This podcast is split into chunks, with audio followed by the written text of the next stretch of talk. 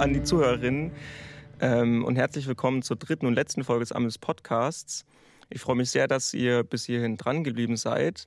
Mit dabei ist wieder Dominik, den ihr schon aus der letzten Folge kennt. Hallöchen. Und in dieser Folge wollen wir uns vor allem um den sozialen und gesellschaftlichen Aspekt von Behinderung und speziell Sehbehinderung beschäftigen. Und um dafür ein äh, richtiges Fundament zu legen, haben wir einen kleinen, oder genau genommen hat Jannis einen kleinen geschichtlichen Überblick erarbeitet. Und was hast du denn da herausgefunden?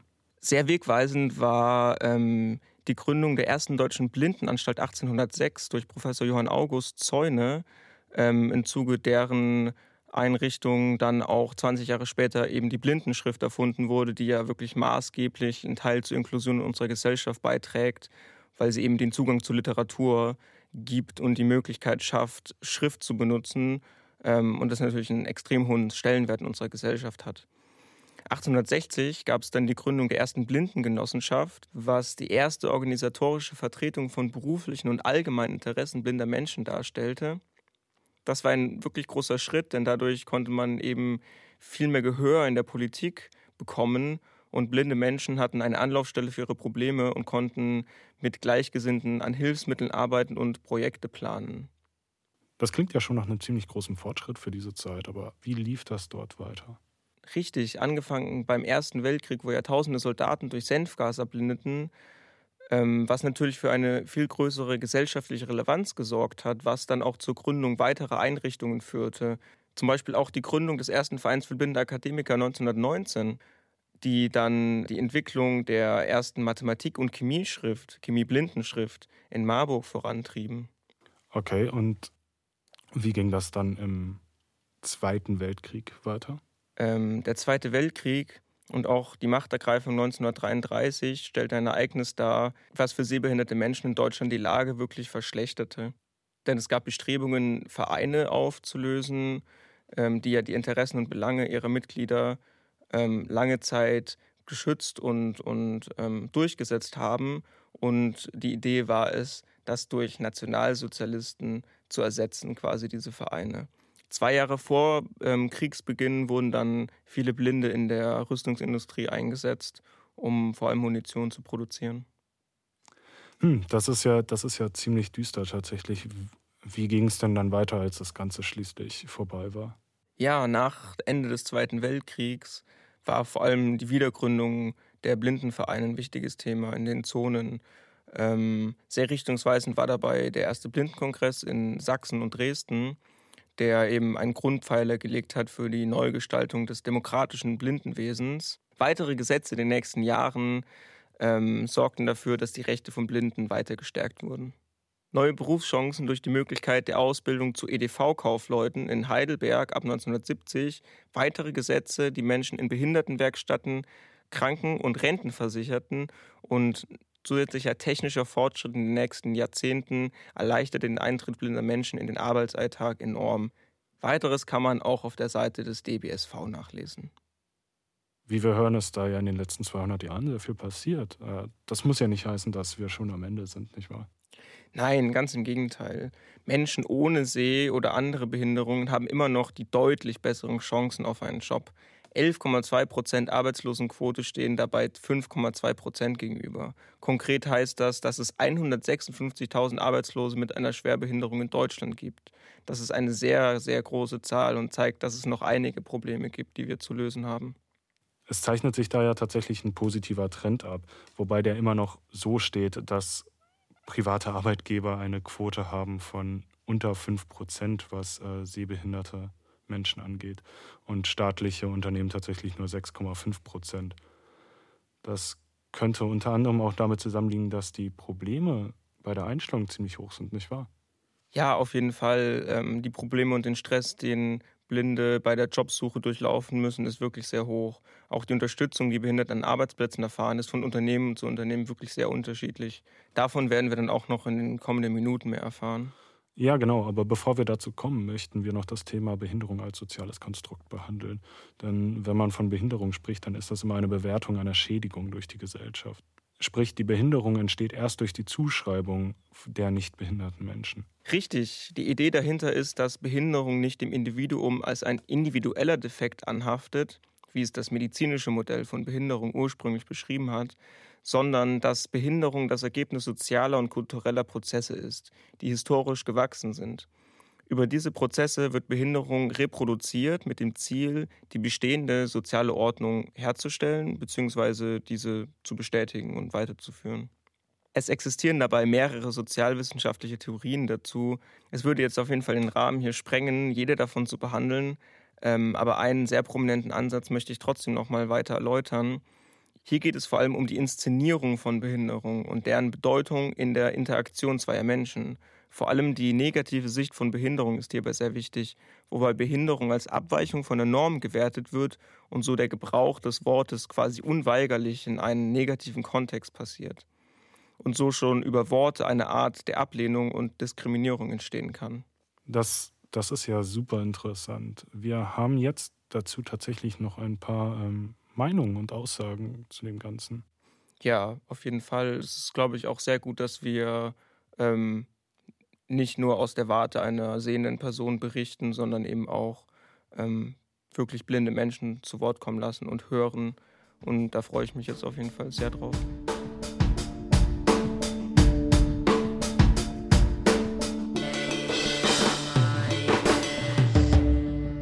Hallo Franziska. Hallo. Hallo. Alles gut? Ja, danke bei euch. Ja, äh, auch gut soweit. Vielen Dank. Ähm, und auch vielen Dank, dass du äh, dabei bist, dass du dich bereit erklärst, mit uns zu reden. Sehr schön auf jeden Fall. Ähm, kannst du am Anfang vielleicht mal kurz erzählen, wer du so bist und äh, was du so machst? Ähm, ich habe ursprünglich äh, Fremdsprachenkorrespondentin gelernt für Französisch und Englisch und bin aber jetzt ähm, bei Microsoft ähm, als Business Program Managerin. Also ich bin ähm, in einem Team, das ähm, Workshops organisiert, also Catering und Raumbuchung, ähm, beziehungsweise jetzt auch gerade mit Corona, dass die Workshops halt virtuell durchgeführt werden können. Und da ähm, kümmere ich mich dann drum, um quasi das Catering und die Raumbuchung. Das wäre nicht übel. Ich wusste gar nicht, dass Microsoft das macht. Also. ja, also es sind auch ganz viele verschiedene Bereiche. Also gerade jetzt durch Corona ist auch viel mit Teams zum Beispiel. Okay, äh, sehr interessant.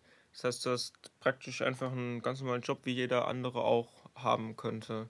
Ähm, wie ist es mit deinem Zuhause? Gibt es da irgendwelche Unterscheidungen zu meinem zum Beispiel? Also eigentlich, mein, mein Zuhause ist eigentlich ganz normal eingerichtet, wie jedes andere auch. Ich habe nur zum Beispiel ähm, in der Küche eine sprechende Waage, die mir dann alles vorliest, äh, wenn ich was draufstelle. Oder ich habe auch einen sprechenden Wecker. Genau. Und ansonsten ähm, ist es halt zum Beispiel wichtig, ähm, wenn, wenn jemand, also wenn ich jetzt mit jemandem zusammen wohne, dass derjenige halt vielleicht nicht irgendwie Sachen in den Weg stellt, die vorher noch nicht da waren, dass ich da nicht drüber fliege, weil ich es nicht ähm, bemerke. Klassisches Beispiel ist auch manchmal die Spülmaschine, wenn die offen ist. Hm.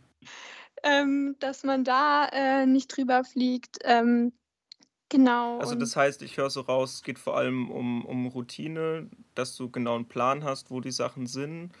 Ähm, und um quasi aus, du bewegst dich aus Gewohnheit immer an den richtigen Stellen. Kann, man, kann ich das so? Bei mir daheim kenne ich mich auf jeden Fall aus und ich bin auch tatsächlich ähm, ein recht unordentlicher Mensch manchmal. Also ich verlege auch, auch mhm. wie jeder andere Mensch mal mein Handy oder ähm, ganz klassisch sind einfach die Sachen, die dann vor meiner Nase liegen und ich greife halt irgendwie einen Zentimeter daneben. Das ist dann schon manchmal echt ein bisschen, bisschen ärgerlich. Du hast dein Handy gerade schon angesprochen. Ähm, was, was hast du für ein Handy? Äh, ich habe ein iPhone. Ich weiß nicht, welches Handy ihr habt. Ähm, auf jeden Fall kann man beim iPhone und bei, bei Samsung-Handys eine Sprachausgabe einstellen, die mhm. dann den kompletten Bildschirminhalt vorliest. Ich benutze ein Android und ich hatte versucht, das mal einzustellen. Aber ich, ich hoffe, dass das gemäß der Apple-Standards ein bisschen einfacher geht bei Apple. Also ja, tatsächlich, man kann da auch zum Beispiel einstellen, dass du dreimal auf die Home-Taste drücken musst und dann geht's an. Also du kannst navigieren, ähm, indem du von links nach rechts wischst, also von App zu App zum Beispiel. Und wenn du die App öffnen möchtest, dann äh, machst du einen Doppeltipp. Oder wenn du einen Buchstaben schreiben willst, dann kannst du das auch mit Doppeltippen machen. Okay, wie gut funktioniert das für dich? Es ist schon ziemlich mühsam, also für mich zumindest, auf dieser Tastatur zu schreiben. Man kann auch als Braille-Eingabe machen, ähm, aber es gibt auch die Möglichkeit zu diktieren, also mit, mit Siri dann, dass, dass sie dann die Nachrichten schreibt. Da muss man aber immer noch vorher nochmal nachkontrollieren. Manche Sachen versteht sie halt dann einfach nicht und dann kommt manchmal irgendwelcher Kauderwelsch raus. Also mit dem zur Seite wischen, funktioniert das mit jeder App? Ähm, tatsächlich nicht mit jeder, also ähm, gerade zum Beispiel irgendwelche Spiele oder so ähm, funktionieren meistens gar nicht. Leider sind halt viele Spieleentwickler einfach nicht auf die Zielgruppe blind ausgerichtet. Aber ich glaube, wenn man da noch mehr ähm, auch mit der Zielgruppe arbeiten würde, dann könnte man mhm. alles, also viele Spiele einfach auch so konzipieren, dass jeder mitspielen kann. Also wenn ihr irgendwelche Spieleentwickler kennt und die sich angesprochen fühlen, ich wäre dabei, um ein solches Spiel zu entwickeln. ja, hoffentlich, hoffentlich hören gerade ein paar Spieleentwickler zu. Ähm, du hast ja erzählt, wie du dich zu Hause quasi orientierst, aber es ist natürlich interessant, wie du dich auch außerhalb von deinem Zuhause oder deine Arbeit ist wahrscheinlich jetzt auch ein Ort, wo du irgendwie Routine hast dabei, wie du dich ähm, unterwegs orientierst, wie du da navigierst? Also, wenn ich draußen unterwegs bin, dann nutze ich äh, einen Blindenstock. Mir ist es schon immer wichtig, dass es halt Wege sind, die ich halt kenne. Also zum Beispiel bei, bei mir im Ort, äh, wir haben auch extra eine Ampel, die quasi mit Signal funktioniert oder auch ähm, Leitlinien an Bahnhöfen oder auch an der Straße, also vermehrt an Bahnhöfen. Die sind halt für den Blindenstock, dass man da den Abstand zum Gleis noch wahrnehmen kann. Genau, es ist ähm, leider Gottes immer noch so, dass viele Leute das nicht wissen und sich dann äh, auf diese Linien draufstellen. Ja, und das weise ich dann schon immer auch darauf hin, also dass es eben für den Blindenstock ist. Oder halt auch, ich, ich versuche auch immer andere Leute zu animieren, wenn sie halt sehen, dass, dass jemand draufsteht, dass sie halt dann sagen, Entschuldigung, könnten Sie das bitte räumen, das Feld, weil es könnte jemand mit Blindenstock vorbeikommen. Und manche Leute, ja, also da ist einfach, da, da ist das Wissen einfach nicht da. Also ja, da ist die Lobbyarbeit dafür irgendwie noch nicht, nicht so gut. Und wie ist es denn so, wenn du irgendwie ähm, Hilfe brauchst oder wenn Leute dir helfen wollen? Ähm, ja, also also bei manchen Leuten merke ich schon Unsicherheit, aber viele gehen damit auch echt cool um. Also die sagen halt dann, ja, soll ich sie, soll ich sie führen? Wichtig ist halt wirklich, dass man fragt. Also dass man nicht einfach, komm, ich helfe dir und dann halt wird man halt irgendwie am Arm gepackt oder so. Ja, auch äh, einmal, dass ich aus dem Bus ausgestiegen bin und dann hat mich irgendeine Frau irgendwo hingestellt. Ähm, ich finde, miteinander reden ist da dann schon echt das A und O. Das ist auf jeden Fall äh, ganz, ganz wichtig.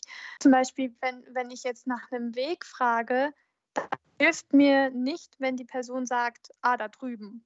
Ja, das ist natürlich logisch, ähm, dass man da ähm, anders kommunizieren muss, sage ich mal. Ähm, vielleicht können wir jetzt so ein bisschen über deine Arbeit reden, beziehungsweise du uns so ein bisschen von deinem Arbeitsalltag erzählen. Also ich arbeite im Moment ähm, von zu Hause aus. Das ist für mich echt entspannt. Also natürlich der, der direkte Kontakt mit Kollegen fehlt mir schon und ähm, live sehen wäre schon schön. Aber auf der anderen Seite ähm, erspart mir das auch viel, mir irgendwie neue Wege zu erarbeiten, ähm, mich im Büro zurechtfinden zu müssen, irgendwie Meetingräume zu finden oder so. Dadurch bin ich halt dann schon auch einfach effektiver oder produktiver, weil ich ja diesen Arbeitsweg nicht habe. Also ich kann quasi hier in meinem Arbeitszimmer ähm, arbeiten. Ich habe einen ganz normalen Laptop und auf diesem Laptop ähm, ist eine Sprachausgabe installiert ähm, und die liest mir alles vor, was auf dem Bildschirm steht. Und unter dem Laptop ist über, den, über ein USB-Kabel eine sogenannte Breitzeile installiert die dann auch in Blindenschrift anzeigt, was auf dem Bildschirm steht. Und auf der Breitseite kann man zum Beispiel dann auch noch ähm, schreiben. Die könnte man auch mit dem Handy verbinden, dass man, dass man das quasi auch als Tastatur benutzen kann. Ähm, das ist schon echt richtig cool. Also wer das erfunden hat, der hat eigentlich einen Orden verdient. Hm, okay, das ist, glaube ich, für jemanden, der sieht, nicht so leicht zu verstehen. Also normal sehen, da kann sich die Welt oder die, die Arbeitsweise von blinden Menschen auch nur glaube ich, ganz, ganz ansatzweise vorstellen. Und drum, es ist manchmal auch herausfordernd. Also zum Beispiel, ich habe, wenn ich quasi über zum Beispiel über eine Webseite navigiere, äh, kein rechts und links auf dem Bildschirm, sondern immer nur von oben nach unten. Ähm, quasi so genau die sogenannte Baumstruktur. Manche Webseiten sind dann halt auch nicht barrierefrei, also da fehlt zum Beispiel dann auch die Überschriftenstruktur. Und hm meine Kollegen lernen auch sehr viel von mir, glaube ich. Ich bin äh, im Moment die einzige Blinde im Unternehmen. Ähm, wir hatten noch mal jemand anderen, aber der ist jetzt leider wieder gegangen. Jetzt bin ich wieder alleine. Das ist manchmal schon auch eine Herausforderung. Gerade auch in so einem großen Unternehmen, wo sich ja vieles auch sehr schnell verändert und so. Um, ähm, wir haben eingangs bei der Folge schon so ein bisschen angeschnitten, dass es ja auch gar nicht so leicht ist, überhaupt einen Job als blinde Person zu finden. Wie hast du denn eigentlich deinen gefunden? 2016, als ich die Ausbildung beendet habe, ähm, habe ich halt auch nach einem Job gesucht und habe mich halt beworben bei verschiedenen Stellen. Alles absagen, manche haben sich gar nicht gemeldet. Ich wusste schon, dass es sehr, sehr schwierig wird, einen Job zu finden, weil ich mich mit anderen blinden Leuten unterhalten habe, die alle auch keinen Job haben.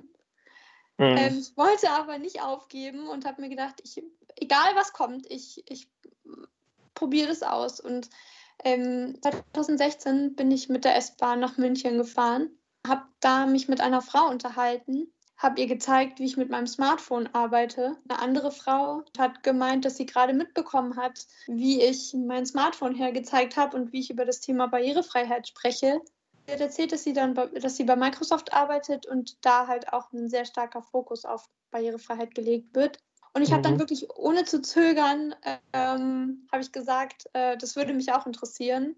Ähm, und ähm, da das auch sehr kompliziert war, ähm, für nur ein Praktikum ähm, finanzielle Hilfe zu bekommen, ähm, hat Microsoft die äh, Hilfsmittel selber übernommen. Ähm, es ist tatsächlich so, und das ist wirklich auch etwas, was, was sehr erschwert, das Arbeitsamt, die ja normalerweise die Hilfsmittel bezahlen, zahlt erst bei einer Festanstellung, also für ein Praktikum oder Probearbeiten, wird nichts zur Verfügung gestellt. Und das macht es natürlich super schwierig, weil du musst, wenn du dann wo arbeiten wollen würdest und dein Können unter Beweis stellen möchtest, musst du deine eigenen Hilfsmittel mitbringen. Und das ist halt auch das, wo viele Arbeitgeber zurückschrecken. Da haben wir eigentlich gleich eine super coole Follow-up-Frage, weil es ist ja tatsächlich so, dass du dann ja relativ viel äh, Glück hattest. Was würdest du dir von der Gesellschaft so ein bisschen wünschen, so im Umgang? Ähm, auf jeden Fall miteinander ins Gespräch kommen. Ich glaube, dass, dass man einfach offener sein sollte und keine Angst davor haben sollte, wenn man jetzt mit einer Person, mit, also mit egal welcher Behinderung spricht. Mehr zutrauen, auch sich selbst mehr zutrauen, ähm, auch äh, als Mensch mit Behinderung. Wobei man sich ja, finde ich, auch immer so ein bisschen die Frage stellen kann, äh, ähm, wo, wo ist irgendwie dieses Normalsein, wo fängt das an? Und deswegen ist auch, ist auch ganz, ganz wichtig, dass das Thema Barrierefreiheit auch nicht nur etwas ist, was für Menschen mit Behinderung gemacht ist, sondern was für jeden gilt, ähm, was, wovon jeder profitieren kann. Ja, definitiv. Ähm, da hast du komplett recht. Und ich denke, das war auch ähm, Motivator für die meisten von uns hier bei diesem Projekt mitzumachen. Und ich würde sagen, du hast damit auch sehr schöne letzte Worte gefunden ähm, für sowohl diese Folge als auch den ganzen Podcast. Ähm, vielen Dank dafür und mach's gut. Ciao. Ciao, ciao, macht's gut schönen Tag und schönes Wochenende.